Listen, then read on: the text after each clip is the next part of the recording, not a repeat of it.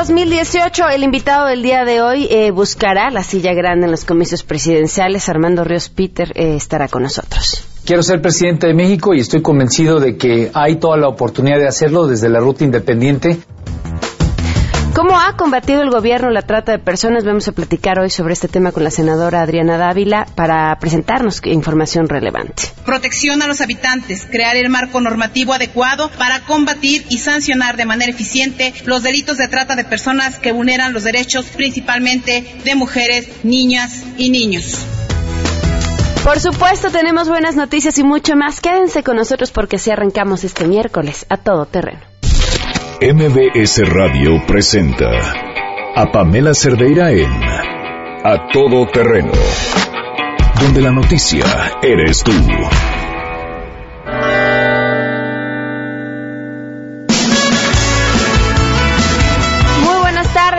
A Todo Terreno, gracias por acompañarnos en este miércoles 12 de julio del 2017. Saludos a Armando Alvarado, gracias a Víctor Domínguez por escribirnos, Rafael Urriza, Pedro López, Rivelino, muchísimas gracias, Walter Barrera.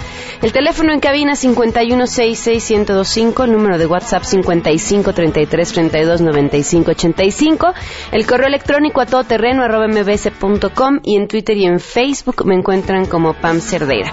Viene un proceso electoral súper importante para el país y cómo dar certeza a los ciudadanos de ese voto que emitimos es importantísimo. Eh, va en ella, por supuesto, la credibilidad de quien gane las elecciones en eh, los distintos eh, puestos que estarán en juego, pero también de la misma institución, el, el INE, que, que, celebra estas elecciones. Y le agradezco muchísimo al senador Zoe Robredo, justamente porque acaba de presentar una iniciativa que tiene que ver con este tema. Muy buenas tardes y gracias por acompañarnos. Hola Pamela, muy buenas tardes, un gusto saludarte. ¿En qué consiste? Mira, estamos presentando sin internet hay fraude. Déjame comentarte de qué se de qué se trata. Yo creo que eh, gran parte de tu auditorio, las nuevas generaciones, eh, saben que la nueva oscuridad es la, la no conectividad. No tener este internet eh, es casi casi eh, carecer de, de, ojos y de voz en los procesos eh, políticos. Por eso lo que estamos planteando es eh, un exhorto y una serie de iniciativas y procedimientos este, legislativos para que el INE eh, y acompañado también por el IFT eh, pongan en las manos de todos y cada uno de los 148 mil o 150 mil aproximadamente funcionarios de casilla eh, que va a haber en la elección del próximo año un eh, dispositivo móvil que les permita dar un seguimiento en tiempo real de la elección, de sus incidencias, de la afluencia a la votación, eh, de intentos de fraude. Y déjame decirte de dónde viene esta iniciativa. Eh, yo soy de Chiapas y en Chiapas en la elección de 2015, dicho por el propio INE, eh, incluso se inició un proceso que removió a todos los consejeros locales, eh, pues hubo muchas anomalías. Las anomalías más típicas era que de repente había casillas que presentaban altísima participación, o sea, niveles de 70% de participación, pero a la vez altísima concentración del voto para un solo partido. Hay algunas en donde incluso todos los votos fueron solamente para el Partido Verde, por ponerte un ejemplo. Pero después en la elección de este año en el Estado de México, una elección pues que pensaría cualquiera, pues es diametralmente distinta porque las condiciones geográficas, socioeconómicas y demás son diferentes en Chiapas y Ledomex, se presentó lo mismo, eh, 179 secciones con alta participación y alta concentración para un candidato. Entonces nos pusimos a analizar y encontramos un dato la coincidencia de esas casillas era que ninguna había eh, internet, no hay conexión a internet en esa sección y, obviamente en esas casillas. Entonces, lo que estamos eh, haciendo es eh, iniciar una, un movimiento para que todas las casillas, todas, tengan los funcionarios el arma democrática más poderosa, un teléfono móvil con acceso a internet. Y decirlo de repente puede sonar pues hasta disparatado, decir, oye, 148 mil eh, dispositivos es muchísimo. Estamos hablando de un país que entregó 10 millones de televisiones eh, en, el, en, la transición digital terrestre, que tiene 101 eh, puntos de México conectado, este programa de la SST. Uno de los planteamientos es, bueno, si ya hay 101 puntos de México conectado y estos están en escuelas, bibliotecas, eh, plazas públicas, pues ahí es donde debe de estar la, eh, la, casilla eh, instalada. Es el hardware, digamos, el, el dispositivo, pero también la conectividad. El INE tiene un presupuesto de 15 mil millones de pesos. Es un dineral.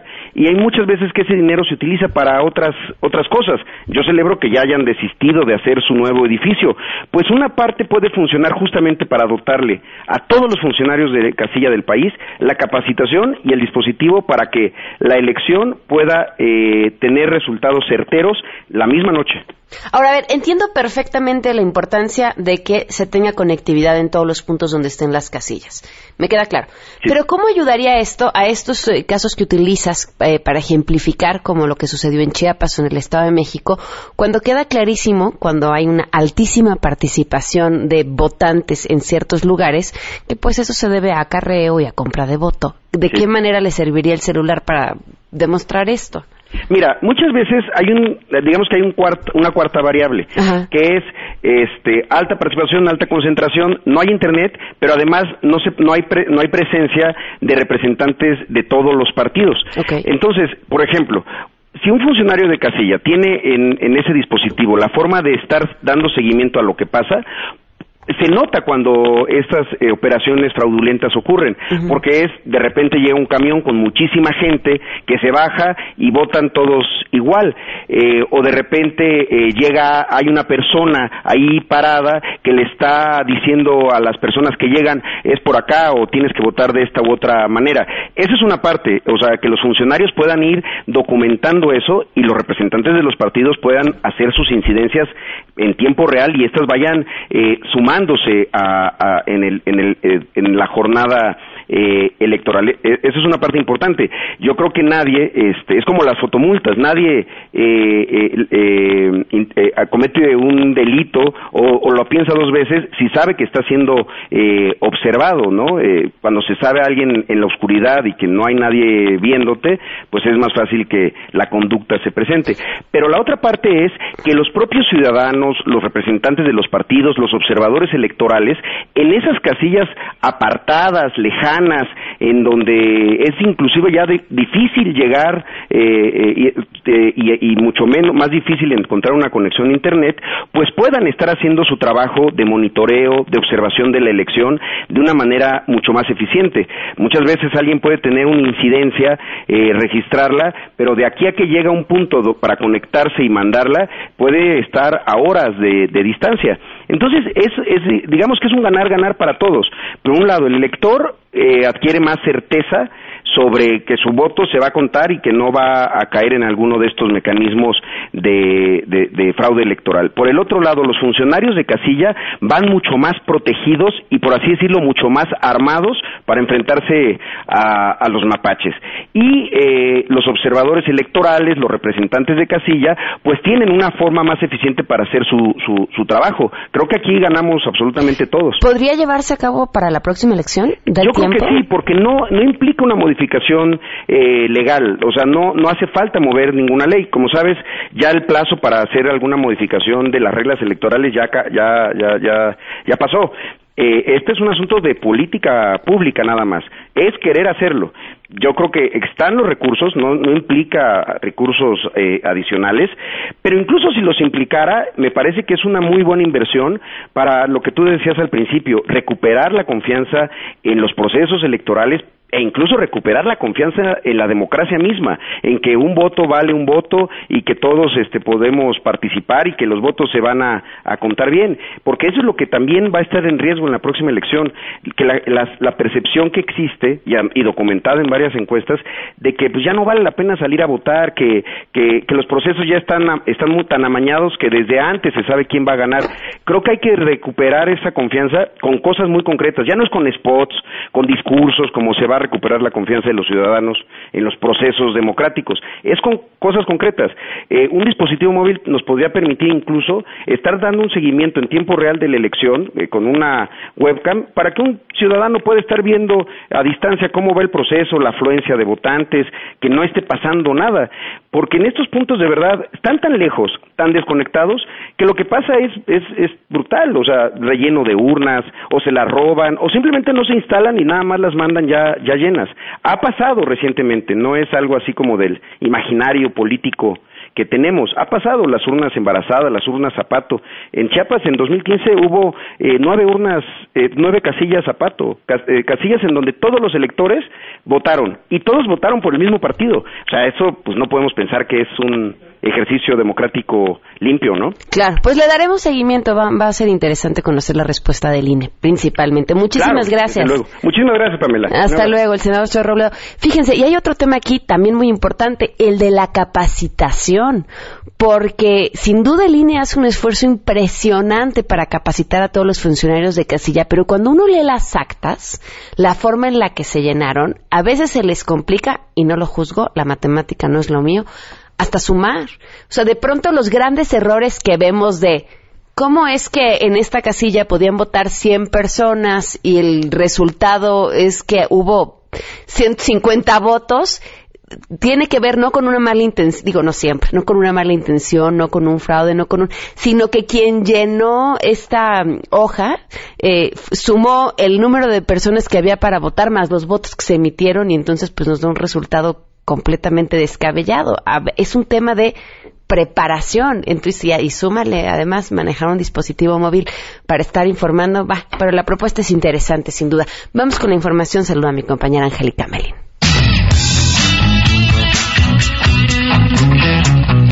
En la Cámara de Diputados el trabajo parlamentario no avanza y debido a la inasistencia de los legisladores, en especial durante este largo periodo de receso que inició en mayo pasado y terminará hasta el mes de septiembre, las reuniones programadas con anticipación en comisiones se está cancelando. El presidente de la Comisión Especial de Seguimiento al Uso de Recursos Ilícitos en Elecciones, el diputado de Morena, Juan Romero, lamentó esta situación y señaló que las faltas de sus compañeros a las convocatorias de esta comisión están siendo notificadas a la autoridad en Lázaro para que se tomen las medidas sancionatorias correspondientes. Por su parte, el presidente de la Comisión Especial de Seguimiento a la construcción del nuevo aeropuerto en la Ciudad de México, el perredista Rafael Hernández, señaló que los legisladores dejaron de recibir un informe de la Auditoría Superior sobre este caso del nuevo aeropuerto debido a que solo cuatro de los integrantes de esta comisión especial acudieron a la cita que se les hizo. Los congresistas señalaron que esto se debe a que sus compañeros en la mayoría de las bancadas están más ocupados en otros asuntos como las elecciones, informó Angélica Melín.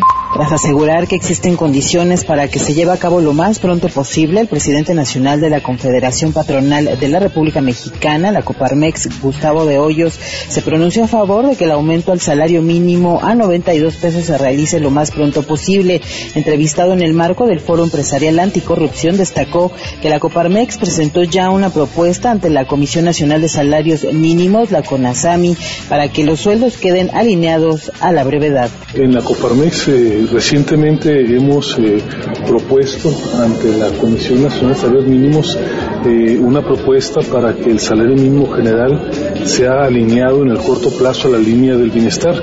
Eh, la premisa de la cual partimos en la Coparmex, en base a nuestra convicción de una economía de mercado con responsabilidad social, es que aquella persona que tenga un trabajo en economía formal no puede estar condenado a ser pobre y por eso que hemos propuesto que como un primer paso, repito, es un primer paso dentro de una política salarial de largo plazo, tenemos que asegurarnos que cuanto antes el salario mínimo quede alineado pasando de los 80 pesos actuales a los 92. Y bueno, finalmente confía en que próximamente se abra ya esta discusión sobre el salario mínimo para que antes del último trimestre de este año quede precisamente ya aprobado. La información. El jefe de gobierno de la Ciudad de México, Miguel Ángel Mancera, promulgó la norma técnica para la reducción de estacionamiento para automóviles que prohíbe a las nuevas construcciones que tengan más del 50% de cajones de estacionamiento, ya sea para quienes viven o trabajan en el desarrollo inmobiliario. De lo contrario, los constructores van a pagar un impuesto que será destinado a la movilidad. Mancera criticó que las administraciones anteriores se dedicaran a trabajar en el tema del transporte, pero no en la movilidad, porque dijo que en la Ciudad de México se tienen 200 millones de metros cuadrados de cajones de estacionamiento. Vamos a escuchar. Pasar ese 50%, entonces les va a costar, va a haber un costo para el desarrollador que se va a ir directamente, y esta es otra muy buena noticia, a un fondo de movilidad. No se va a ir a cualquier lado, se va a ir a un fondo para la Ciudad de México para mejorar la movilidad aquí en nuestra capital. Y en ese fondo de movilidad pues entra todo. Entra la parte peatonal, entran las ciclovías, entra el mejoramiento del transporte público, que es una exigencia en esta ciudad. Además dijo que incluso los grandes corporativos pueden cambiar el uso de los cajones de estacionamiento por más oficinas, gimnasios o centros de convivencia. Reportó Ernestina Álvarez Guillén.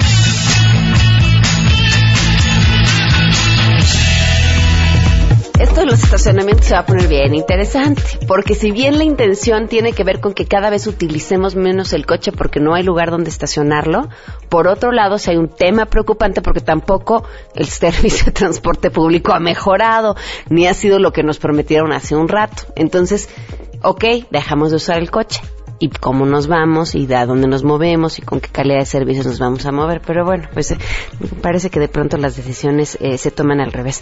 Antes que el INE, agradezco enormemente la respuesta que ustedes me están dando personas que han sido funcionarios de casilla, comentando prácticamente que pues lo que menos tiempo tienen los funcionarios de casilla es estar métense a internet.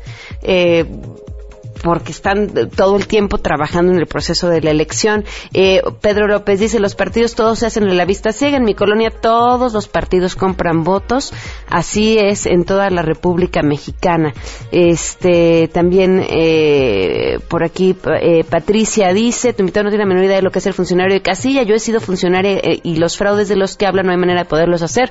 Cuando está uno en la votación de lo que menos hay tiempo de estar checando el Internet, me choca que por pelearse las votaciones los políticos menosprecian a los que hemos sido funcionarios de casilla y representamos a los ciudadanos. Casi en todas las casillas hay representantes del partido y ellos checan la actividad antes, durante y al término de las votaciones y si no están de acuerdo, pues no firmen las actas de conteo. Muchísimas gracias Patricia y a todos por sus opiniones. Vamos con las buenas.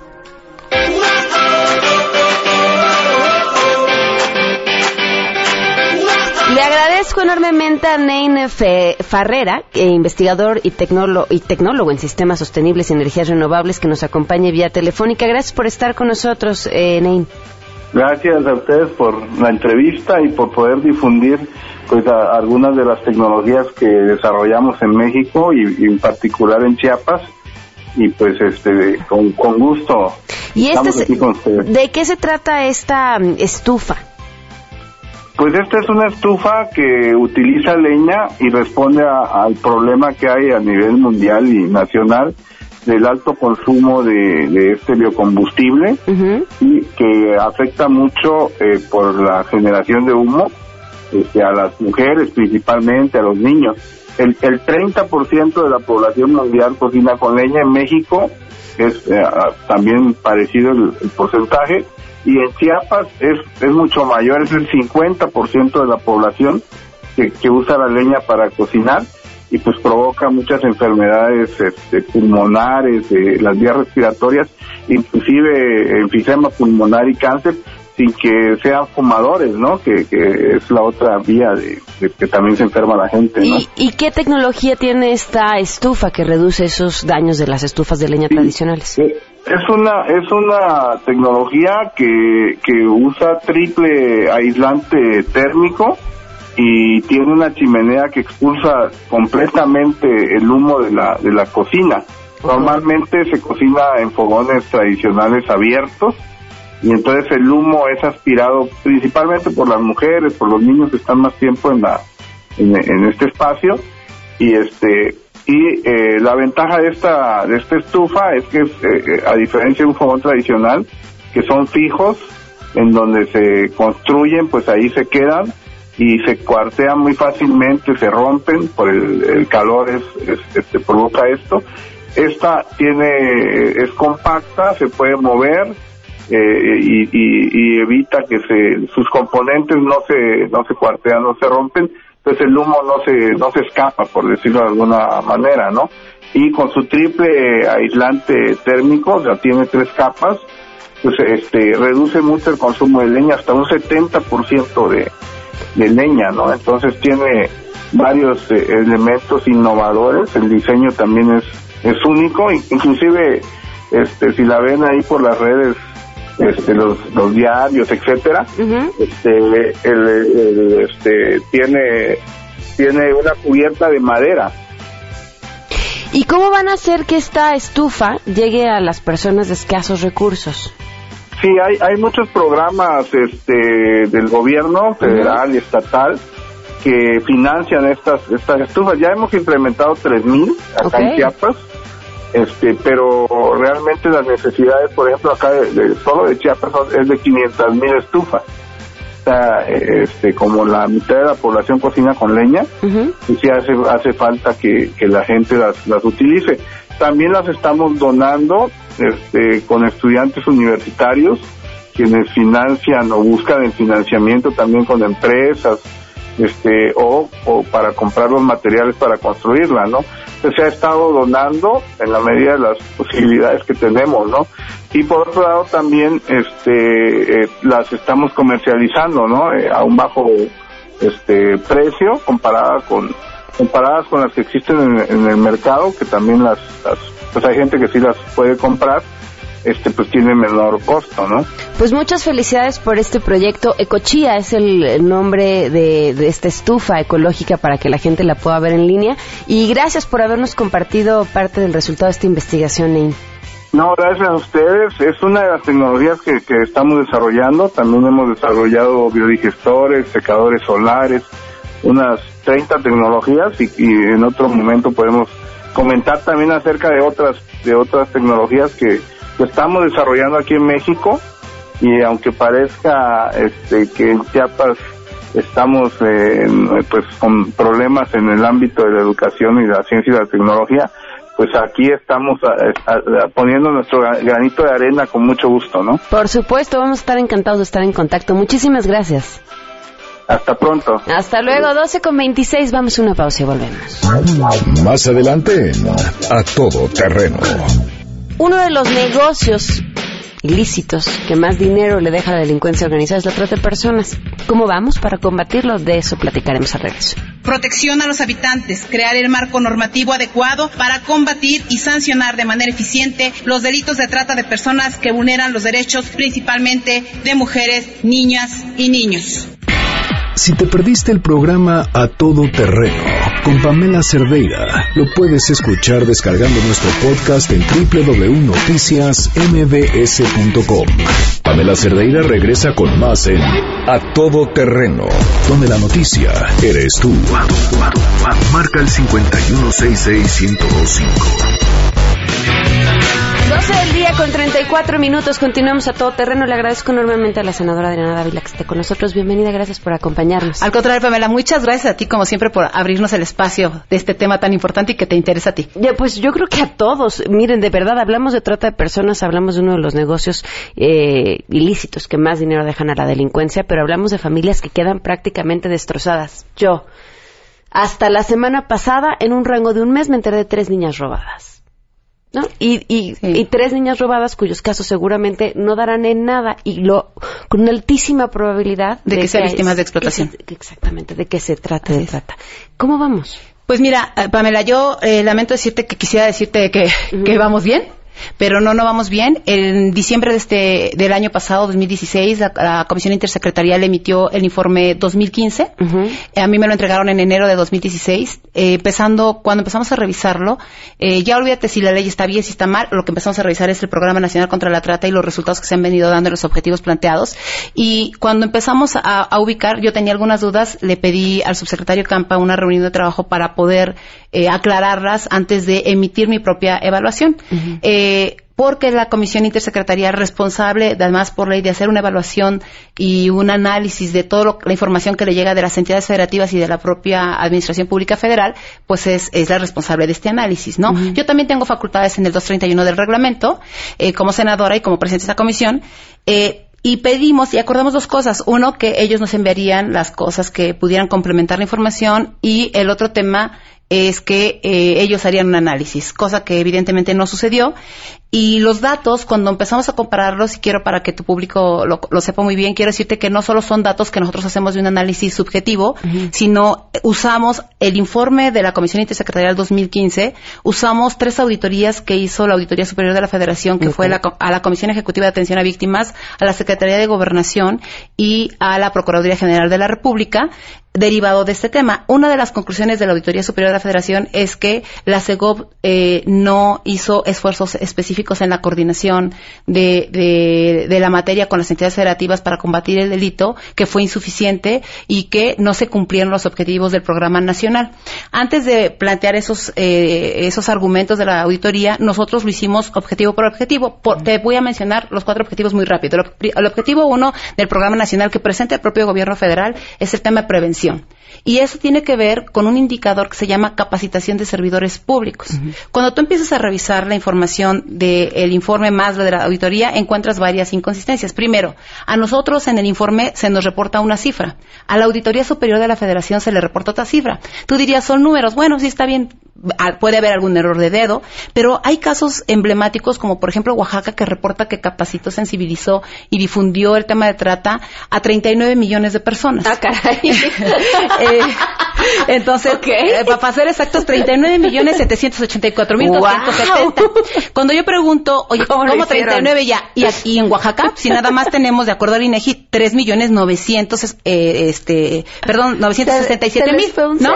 Ah, entonces yo dije, ah, un cero le dije, a ver, díganme que no me quito el 9 primero o el 3 al final, porque de todos modos, si quitáramos el, el, 3 inicial, tendríamos a 9 millones. Si quitáramos el 9 final, tendríamos a casi 4 millones.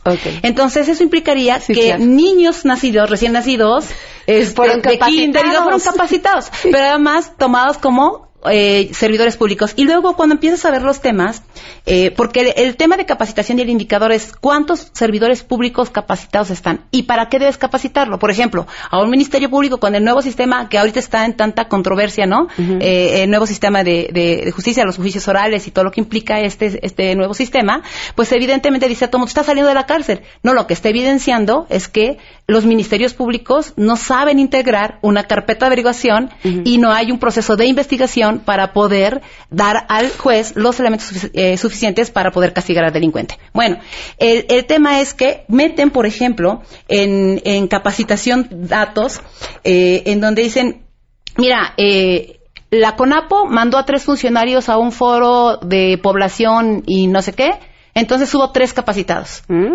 ¿Cómo? O sea, fue un foro, no lo capacitaron, o sea, nomás un foro, ¿no? hay dos indicadores de ese tema. O te quiero comentar que, eh, por ejemplo, se pone eh, como tema de capacitación embarazo en adolescentes, el proyecto de mi vida que jamás soñé, que yo la sé. Y yo dije, bueno, a ver, dígame, ¿qué tiene que ver con trata? Embarazo forzado, este, que además no está tipificado en la pues ley. Están llenando formularios. Llenaron un formulario.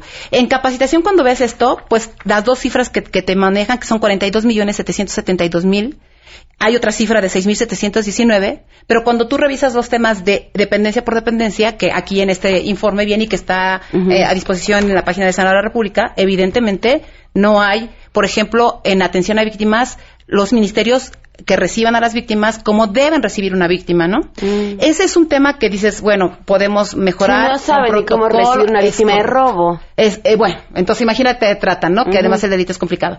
Te vas al objetivo 2, que es el tema de atención a víctimas. La auditoría dice exactamente lo mismo. A ver, ¿dónde están las víctimas reparadas? La CEAP reporta cerca de 400 y tantos casos de víctimas de trata y resulta ser que son las mismas 400 y tantas que reporta, pero de víctimas en general. Y mm. entonces tenemos en el tema de atención a víctimas cinco datos, Pamela.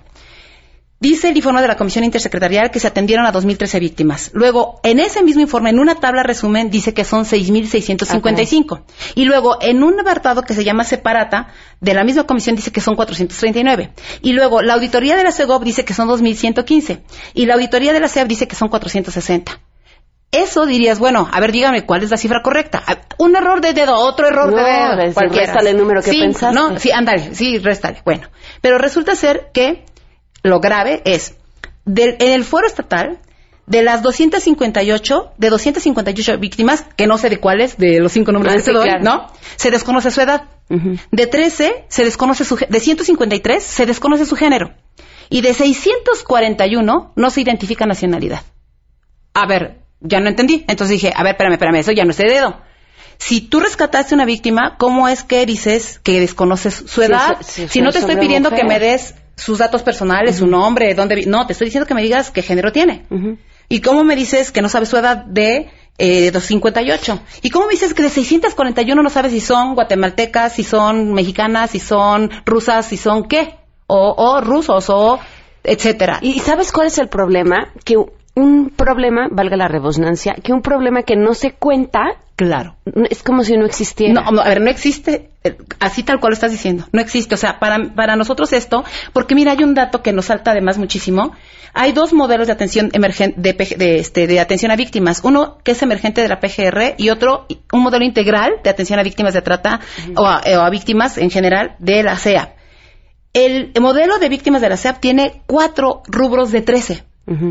Eh, da atención eh, jurídica, da apoyo para transporte, da apoyo económico y da protección del Ministerio Público o alguna autoridad judicial. Tenemos casos en donde no ha habido un solo abogado para las víctimas, ¿no? El de la PGR tiene 10 de 13.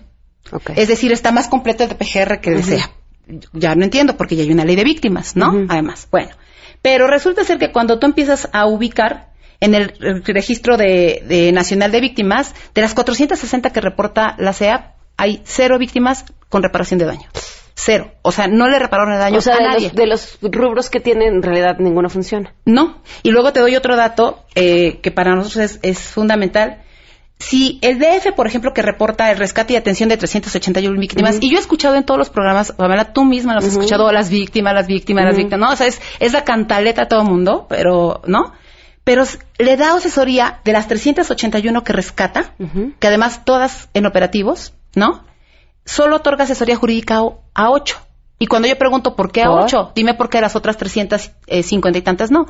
Y el argumento es, pues es que si no lo quieren, tampoco los vamos a obligar a que lo quieran. Dije, a ver, espérame, no. Es obligación del Estado mexicano el proceso de reparación del daño. Y eso implica tener al delincuente en la cárcel y resarcir el daño. No es posible que de las 381 que reporta, 96 víctimas solo tengan asesoría eh, psicológica. Una sola atención psicológica. Increíble. O sea, no hay un proceso de seguimiento bajo esto. Adriana, me quedan dos minutos. ¿Dónde Sí. puede la gente encontrar este informe? En la, en la Comisión contra la Trata de Personas del Senado de la República, y nada más te quiero dar otro dato, que, porque Sí, todo el por mundo favor. dice que este sí es muy, muy importante para nosotros. Pedí por transparencia porque nos negaron de manera eh, oficial las cifras, que además tienen obligación de darlas porque son públicas, dice la ley, eh, de, de sentencias. Y todo el mundo habla de las maravillosas sentencias. Bueno, el reporte del el informe secretarial dice que son 123 sentencias. Cuando obligan a la CEGOV a darme la información, porque la CEGOV dice que tiene el 100% de las sentencias dadas por la CONATRIF, me Ujú. dice no te las puedo dar porque son de la CONATRIF, me voy a un recurso, me las da transparencia y resulta ser que de la información que me dan de transparencia solo son 45. De esas 45 sentencias, 6 no son de trata, son de otros delitos, pero las metieron como delitos de trata. O sea, te estoy hablando de un tema de, por ejemplo, de corrupción de menores, ¿no? Que no es nada que ver con trata. Eh, de esas son 39 aparentemente por, por trata. Trata. Pero como hay 26 tipos penales, solo hay dos con el artículo 10 que hemos venido discutiendo Ujú, toda la vida. Bueno, una con la misma conducta, en el mismo estado, absolutoria, y la otra con la misma conducta, en el mismo estado, condenatoria. ¿Por qué? Porque la interpretación del tipo penal Es distinto. distinto. O sea, los jueces están interpretando de manera distinta, los ministerios de manera distinta, y el resto es por explotación. Cuando dicen ellos, "Oh, pero la explotación es lo mismo que trata. No, no es cierto. Porque estamos castigando al último eslabón de la cadena. No estás castigando a los primeros, a los que captan, a los que enganchan, a los que trasladan, a los que retienen. Esto es gravísimo. Pero además pido por transparencia a todos los tribunales de información y en lugar de reportarme las 45 que me reporta Sego, porque hicimos, en este informe viene análisis, análisis, Pamela, de sentencia por sentencia, ¿eh? Todas las sentencias fueron analizadas. Y resulta ser que solo me entregan los tribunales 25. O sea, es una inflada de cifras para decir que se está haciendo y evidentemente no hay nada que hacer. Y si te vas a buscar quiénes son los nombres de esas 25, seguro te encuentras que solo existen 10 personas. Y el dinero que se está gastando en esto no es nada Menos. fácil. La auditoría eh, comprobó que se pagó una campaña aparente que nunca se hizo. Adriana, retomemos el tema próximamente, ¿te Con parece? muchísimo gusto. Muchísimas gracias, 12 con 45. Muchas gracias a ti, Pamela. Si te perdiste el programa A Todo Terreno con Pamela Cerdeira, lo puedes escuchar descargando nuestro podcast en www.noticiasmbs.com. Estamos de regreso. Síguenos en Twitter, arroba Pam Cerdeira, Todo Terreno, donde la noticia eres tú. Continuamos. A Todo Terreno, rumbo al 2018. Le doy la bienvenida en esto que se convertirá en una entrevista express, Armando Ríos Peter. Gracias por acompañarnos. Pamela, al contrario, mil gracias por permitirnos estar contigo con tu amplísimo auditorio. Muchas gracias. Hemos invitado a diferentes personajes de distintas fuerzas políticas que ven, le hacen ojitos a, a la silla del águila. Y, y bueno, tú ahora eh, que también has levantado la mano, pero por la vía independiente. ¿Cómo te ha estado yendo en, en- en este camino desde que dijiste yo quiero y quiero por mi cuenta? Bueno, pues feliz, sin duda alguna, lo que estoy viendo. Ahorita voy llegando de Tijuana, mañana voy a San Luis Potosí. Pues lo que estoy encontrando es que hay un importante grupo de ciudadanos, de ciudadanas que, que ya están cansados de lo que, de lo que le están presentando los partidos políticos, que quieren nuevas opciones, que quieren política más fresca, más directa, que se les hable, pues digamos, eh, así con la neta, ¿no? Por decirlo en términos coloquiales. Y bueno, pues eso me parece que es una enorme área de oportunidad. La gente está motivada de ver en el 2018 la posibilidad de un cambio y eso es un área de oportunidad que hay que aprovechar. Estamos recorriendo ahorita precisamente para encontrarlos. Pero te has reunido también con otros personajes que han dicho yo también quiero por la vía independiente. Sí, porque yo creo que especialmente esta ruta, que es una ruta pues sinuosa, con todos los obstáculos del mundo, con un suelo que no está parejo, con mucha lana de parte de los partidos, con las leyes hechas para, por y para en beneficio de los partidos, pues se requiere de unidad, requiere por lo menos de una convocatoria de tender puentes, de, de pensar que los que aspiramos por la ruta independiente a ganar la presidencia, pues podamos tener un momento de conciliación, de diálogo y de una apuesta común. Entonces, yo me he sentado ahí con, con quienes están también buscando eh, cuando sea octubre las firmas, etcétera.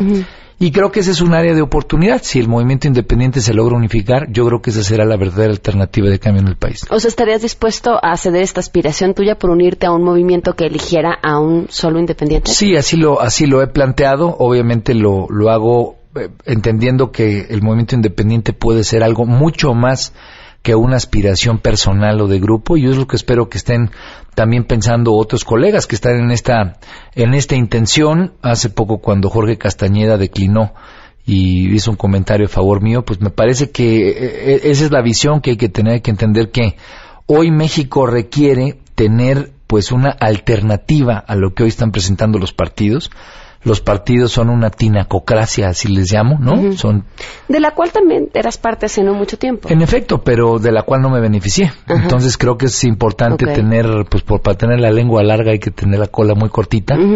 Y entonces creo que esa lógica, eh, digamos, tinacocrática, ¿no? De la partidocracia, pues que es la que está basada en comprar votos, la que está basada en mover clientelas, pues ya no funciona, porque al final de cuentas ahí es donde te dejan amarrado. ¿Alcanza con, con la poca participación eh, electoral que hay de los ciudadanos para que gane alguien eh, sin esta fuerza que compra votos, que mueve personas? Yo creo que sí, yo, yo estoy convencido que sí. Obviamente tiene enormes dificultades porque hay una cultura de movilización clientelar que termina desanimando y opacando la verdadera participación ciudadana. Se trata de que estos 12 meses incentivemos, inspiremos, generemos una gran labor de conciencia de que pues es ese voto ciudadano no clientelarizado, no pagado, el que puede salir a hacer un cambio, una transformación 30 millones de personas, o 33 millones para ser exactos, entre los 18 y los 30 años, pues puede ser un área de oportunidad enorme. Los jóvenes pueden tomar el destino de este país en sus manos y hay que inspirarlos, hay que aprovechar la tecnología, hay que aprovechar las nuevas formas de hacer política transversal. Y eso es lo que a mí me tiene muy motivado, porque estoy encontrando en toda la República que la gente quiere ese tipo de planteamientos y frente a la tinacocracia, ¿no? De los partidos, PRI, PAN, PRD, Morena, pues ofrecer inspiración, articulación a través de la tecnología y apostarle a la juventud o a las mujeres, pues es una enorme área de oportunidad y hoy, pues la verdad es que la moneda está en el aire y creo que podemos ganar. ¿Cuál es el, el mayor problema que tiene el país hoy en día? Es un proceso de conciencia. Eh, a ver, yo lo mido así siempre. Hay un 80%. 93% de la gente hoy está molesta, está irritada, eh, no está contenta con lo que está pasando. Pero cuando esa misma gente en la misma encuesta le preguntas quién está dispuesto a hacer algo para que cambien las cosas, solamente te responde que está dispuesto el 20%. Entonces, ¿qué hay que hacer? Pues, no es poquito, ¿eh? Son 25 millones de personas que si en esta apuesta las logramos articular, las logramos provocar, las logramos convencer, pues puede convertirse en un nuevo momento de transformación para el país. Entonces, ahí hay una gran oportunidad. ¿Qué es lo que hay que hacer? Primero que la gente tenga en claro, ah, no estoy solo. Yo que sí quiero cambiar las cosas, aunque hay un 80% que me dice que no se puede, que es muy difícil, que así funciona el sistema, que nadie lo va a cambiar, yo no estoy solo. Y si esos 25 millones de personas toman conciencia del momento histórico que se está viviendo, de que no están solos y de que se pueden articular con más, pues tenemos un tiro fantástico para poder cambiar a México. Te queremos hacer una invitación, te la comentaba fuera del aire, para participar en una mesa con diferentes eh, suspirantes de distintas fuerzas políticas para platicar cuál es ese México que vemos, cómo nos imaginamos y qué queremos para el 2018. Yo halagadísimo, sin duda alguna es un momento de, poner sobre la mesa qué tipo de país queremos y más allá de quienes anden compitiendo en las trincheras en las que están, tenemos que poner eh, al frente todos ¿Cómo lo podemos hacer juntos? Yo creo que es un momento de conciliación, cuáles son las prioridades del país y de reconciliación. No podemos seguir siendo un país que está peleado, en donde cada quien piensa que tiene la verdad absoluta, la verdad magnánima, eso es absurdo, es una visión del pasado.